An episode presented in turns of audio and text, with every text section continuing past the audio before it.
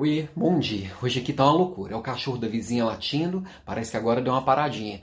Provavelmente porque tem um helicóptero rodando aqui loucamente. Ontem teve uma furadeira aqui que não parava a tarde inteira. Enfim, sem condições ideais para poder gravar nem produzir. Mas uma coisa que nós líderes estamos mais que acostumados é trabalhar sem condições ideais e assim a gente construir e fazer o que tem que ser feito. Mas não é disso que eu vim falar aqui hoje não. Hoje eu queria pensar aqui e provocar você. O quanto que você para e discorda daquilo que falam com você. E o quanto que você abre espaço para as pessoas discordarem de você.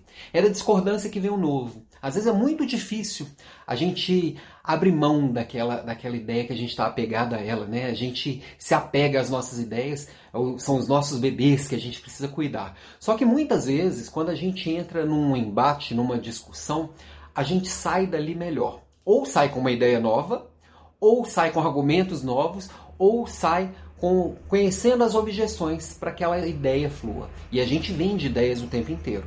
Só que para isso eu tenho que estar aberto a ouvir o outro. Eu tenho que estar aberto a ideias diferentes. Isso é diversidade na essência. Você está aberto ao diferente. Tem muita gente falando sobre diversidade que não ouve o que o outro tem a dizer. Não ouve, não para para entender que existem ideias diferentes da dele. E aí cai nos clichês, começa a repetir os clichês e deixa de fazer o que é mais importante quando a gente fala de discordar, que é pensar.